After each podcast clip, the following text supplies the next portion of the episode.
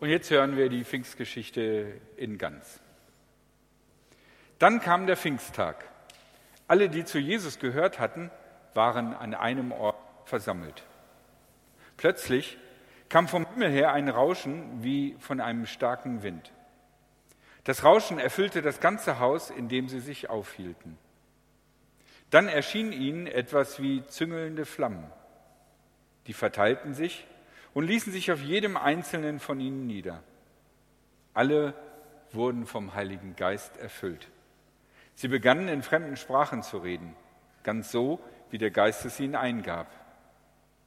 In Jerusalem lebten auch fromme Juden aus aller Welt, die sich hier niedergelassen hatten. Als das Rauschen einsetzte, strömten sie zusammen. Sie waren verstört, denn jeder hörte sie in seiner eigenen Sprache reden. Erstaunt und verwundert sagten sie, sind das nicht alles Leute aus Galiläa, die hier reden? Wie kommt es, dass jeder von uns sie in seiner Muttersprache reden hört? Wir kommen aus Persien, Medien und Elam. Wir stammen aus Mesopotamien, Judäa, Kappadokien, aus Pontus und der Provinz Asien, aus Phrygien und Pamphylien, aus Ägypten und der Gegend von Kyrene in Libanon. Ja, sogar aus Rom sind Besucher hier. Wir sind Juden von Geburt an und Fremde, die zum jüdischen Glauben übergetreten sind. Auch Kreter und Araber sind dabei. Wir alle hören diese Leute in unseren eigenen Sprachen erzählen, was Gott Großes getan hat. Erstaunt und ratlos sagte einer zum anderen, was hat das wohl zu bedeuten? Wieder andere spotteten, die haben zu viel neuen Wein getrunken. Da trat Petrus vor die Menge und mit ihm die anderen Apostel. Mit lauter Stimme rief er ihnen zu, ihr Männer von Judäa, Bewohner von Jerusalem, Lasst euch erklären, was hier vorgeht und hört mir gut zu. Diese Leute sind nicht betrunken, wie ihr meint. Es ist ja erst neun Uhr. Nein, was hier geschieht, hat der Prophet Joel vorhergesagt.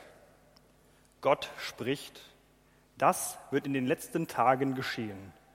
Ich werde meinen Geist über alle Menschen ausgießen. Eure Söhne und eure Töchter werden als Propheten reden. Eure jungen Männer werden Visionen schauen und eure Alten von Gott gesandte Träume träumen. Über alle, die mir dienen, Männer und Frauen, werde ich in diesen Tagen meinen Geist ausgießen. Und sie werden als Propheten reden.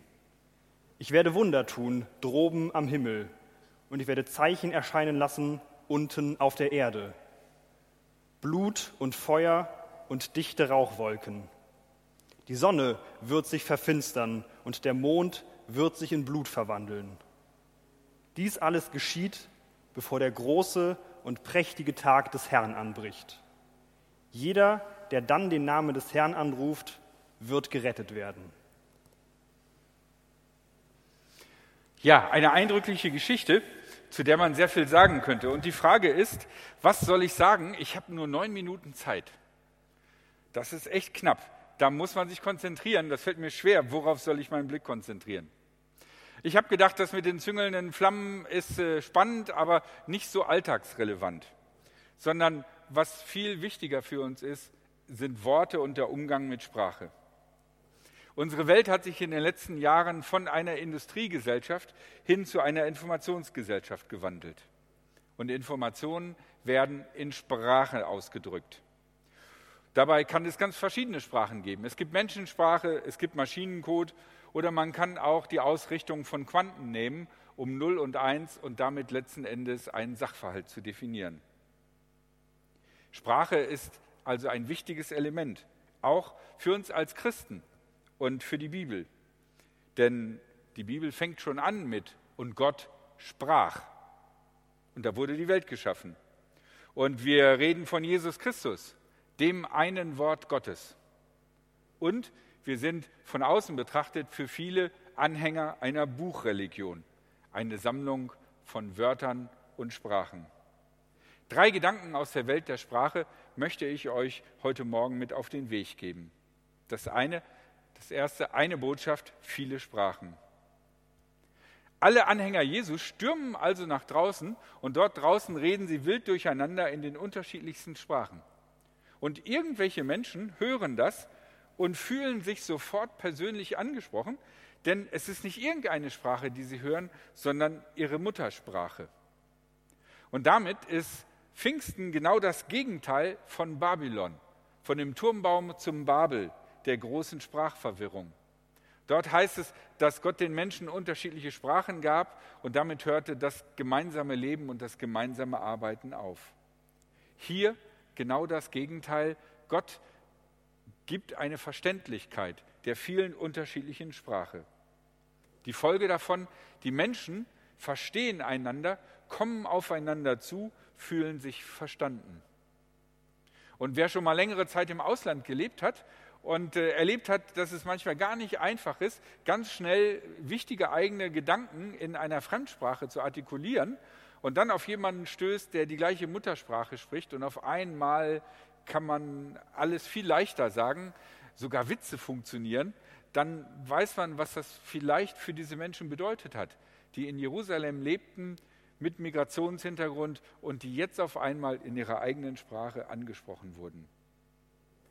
Wie könnte man anders deutlich machen, dass die Botschaft von Jesus, die gute Nachricht von Jesu Tod, Auferstehung und der Vergebung Gottes für alle Menschen dieser Welt zugänglich sein soll, als durch dieses Sprachenwunder?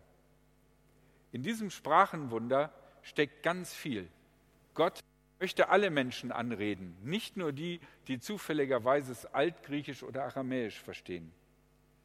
Und in dieser Sprachfähigkeit, die für diesen Moment geschenkt wird, macht Gott deutlich, dass er alle Menschen liebt und dass letzten Endes alle Menschen ihn verstehen können.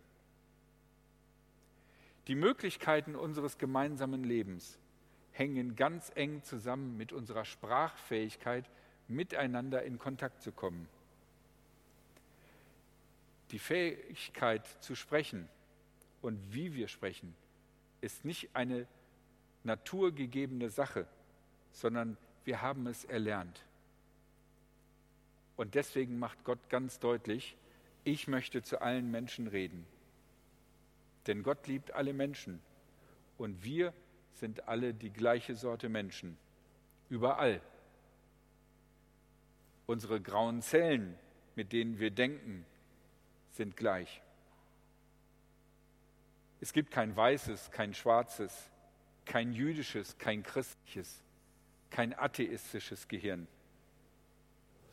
Wir mögen vielleicht unsere Fähigkeiten unterschiedlich trainiert haben, aber wir sind dieselben Menschen, die gleichen grauen Zellen, das gleiche rote Blut und die gleichen salzigen Tränen, die wir weinen. Deswegen liebt Gott alle Menschen und spricht zu allen Menschen. Eine Gemeinde mit Feuerzungen, super. Aber eine Gemeinde, die Unterschied, die es schafft, miteinander ins Gespräch zu kommen, die gemeinsam auf unterschiedliche Art und Weise und unterschiedliche Sprachen miteinander reden, Glauben bezeugen und über Gott reden können und ihn verehren. Das ist das Superste, das Allersuperste. Und daran erinnert uns Pfingsten. Wir sehen gerade, dass an vielen Stellen der Welt die Flammen des Hasses auflodern. Ich glaube, dass viele von diesen Konflikten, die eskalieren oder eskaliert sind, daran gewachsen sind, dass die Menschen nicht fähig waren oder nicht bereit waren, miteinander ins Gespräch zu kommen. Sondern anstelle Sprache zu nutzen, um sich zu verständigen, wurde die Sprache benutzt, um sich gegenseitig auszugrenzen und zu verletzen.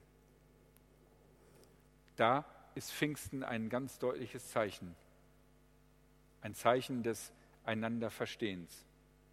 Lasst uns aufeinander hören und lasst uns versuchen, einander zu verstehen. Mein zweiter Gedanke, viele sprachen eine Botschaft. Es geht nicht nur darum, irgendwie miteinander ins Gespräch zu kommen, sondern wir als Christen haben auch eine Botschaft weiterzuerzählen. Und die soll überbracht werden. Aber das ist gar nicht so einfach, eine Botschaft eindeutig in unterschiedlichen Sprachen rüberzubringen. Das fängt schon bei diesem Text an. Wenn ich exakt aus dem Neuen Testament, aus dem Griechischen übersetze, dann heißt es in diesem Text, dass alles geschah zur dritten Stunde. Passe ich aber die dritte Stunde an unsere Sprach- und Denkgewohnheit an, dann sage ich, es geschah 9 Uhr. Dann fragen manche, okay, 9 Uhr morgens oder 9 Uhr abends. Dann würde ich sagen, hey, 9 Uhr, sonst hätte ich 21 Uhr gesagt. Ihr könnt also sehen, dass selbst so eine simple Sache wie eine Zeiteingabe schon unter Umständen, je nach Sprachgebrauch, ähm, was vollkommen anderes bedeutet. Ich meine, für mich als Norddeutschen habe ich lange gebraucht, bis ich gedacht habe, gewusst habe, was Viertel elf ist.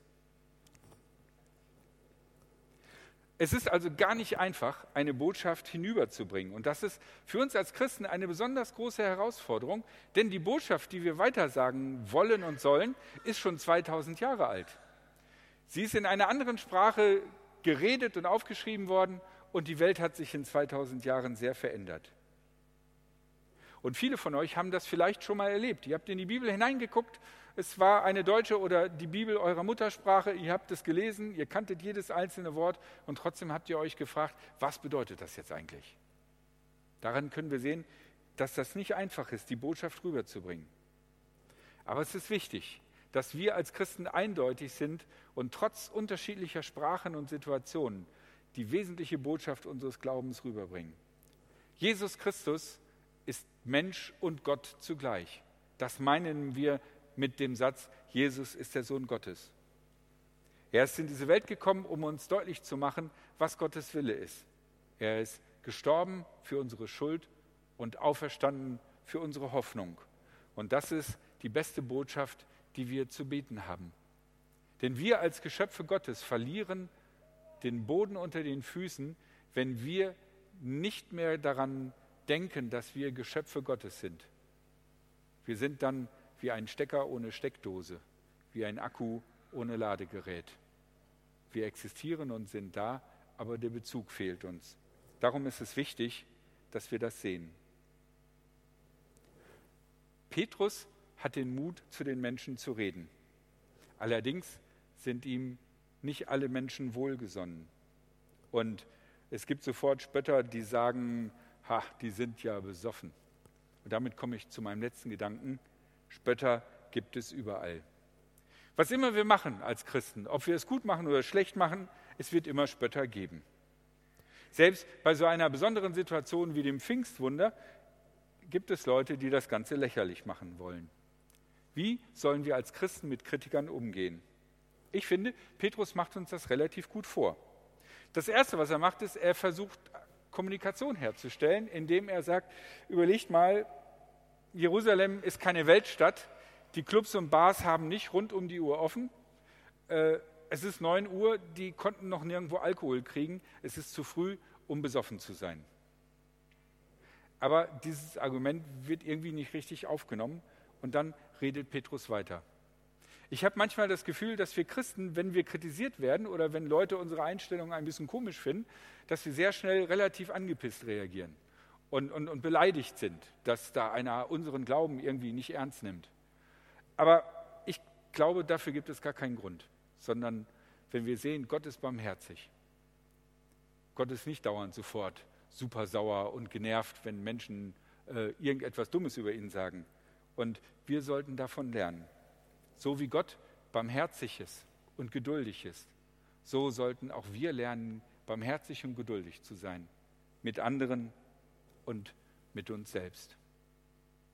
Das sind die Dinge, die mir an Pfingsten, an dieser Geschichte aufgefallen sind und die ich in, ja, ich glaube, tatsächlich fast neun Minuten irgendwie geschafft habe zu sagen. Okay, in der Pfingstgeschichte wird als Bild das Feuer für den Heiligen Geist benutzt. Und das gibt es an verschiedener Stelle, das Feuer des Heiligen Geistes. Aber es gibt auch noch genau das gegenteilige Bild für den Heiligen Geist, nämlich äh, das Wasser. Und davon handelt das nächste Lied, von dem die beiden singen und spielen werden. Es heißt, O Herr, gieße Ströme lebendigen Wassers.